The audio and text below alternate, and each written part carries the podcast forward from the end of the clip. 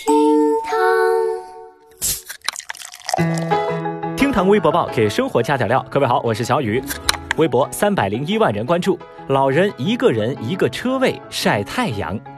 为了配合疫情防控，杭州拱墅区菜马社区的老年公寓实行了全封闭的管理，公寓里的老人们也严格按照要求少出门、不扎堆儿。在二十三号的下午，刚午睡完的老人们戴着口罩下楼到院子里，在社区工作人员的引导之下，一人占据一个车位，齐刷刷的乖巧坐着，悠然自得的晒起了太阳。社区工作人员说啊，老人们平时聚在一块聊天习惯了。在防疫期间呢，他们就想办法把车挪了一下地方，既能满足老人们聊天晒太阳的需求，还能够有效间隔，保证安全。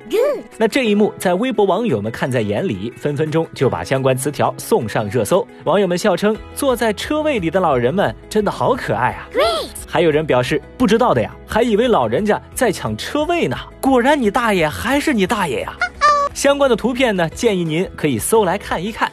那整齐划一的队形啊，让小雨我觉得老人们晒太阳都晒出了一种仪式感。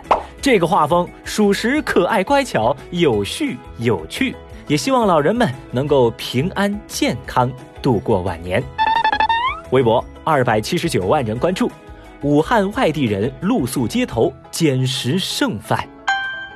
二十四号，在武汉协和医院附近，有一群所谓的流浪汉，他们受到了微博网友们的关注。其实这些人大多数都是来武汉务工的外地人。疫情期间，因为不能离开武汉，又没有商铺在营业，他们就这么露宿街头，流落在城市的角落，成为了流浪汉。当地的志愿者在发现这样的情况之后，赶紧为他们送来食物，还给他们发放口罩，并且让他们排队领取。二十五号，相关消息登上微博热搜，引起了很多人的关注。恰好湖北省二十五号也发布通告，将为滞留的外地人员提供救助。滞留在鄂外地人员可通过一二三四五服务热线、湖北省政务服务网、鄂会办 APP 等平台反映困难诉求。那网友们也在线呼吁，希望社会各界能关心这些被困在武汉的外地人。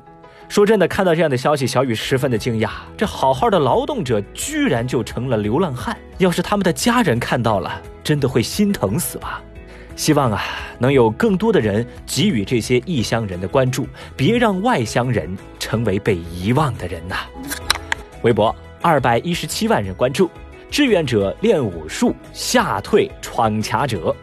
最近一段志愿者练武术吓退闯关者的视频在网络上走红。在视频当中啊，一名骑着电动车的男子试图闯过疫情检测卡点，而志愿者见状连忙施展拳法，打了一套拳，秀了一下武术。这个骑车男子见状啊，被吓得连忙掉头溜之大吉。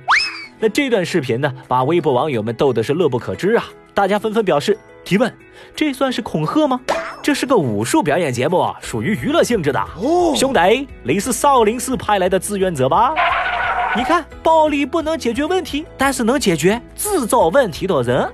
哎呀妈呀，中国功夫博大精深呐！你就说你是不是尼古拉斯赵四的传人？盘他！话说，小雨，我发现呢，疫情期间这是人均功夫大师的节奏啊。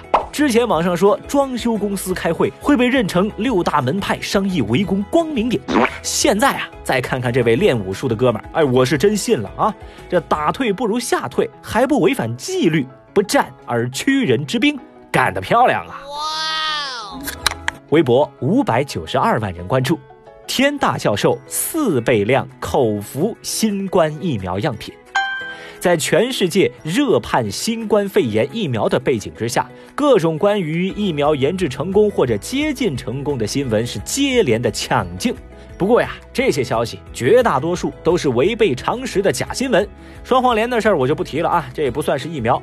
这不，二十五号又来了。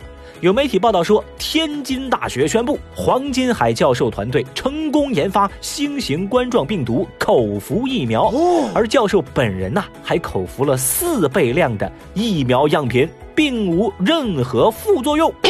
于是，天津大学成功研制出新冠肺炎口服疫苗的消息在网上疯传呐，一时之间登顶热搜榜首，引发全网关注。Amazing。有媒体第一时间联系到黄金海教授确认相关情况。黄教授说，这个疫苗它只是研发成功，离上市还远得很。最终效果如何，需要通过后续的动物实验跟人体实验才能证明。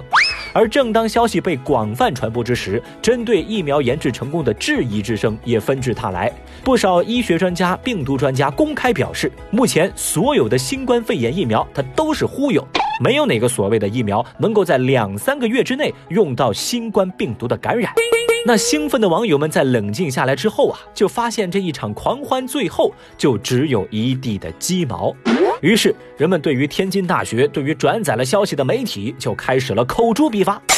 那经过一番搜索和寻找，哈，小雨我就发现哈，没有任何的痕迹显示天津大学有官宣过类似的消息。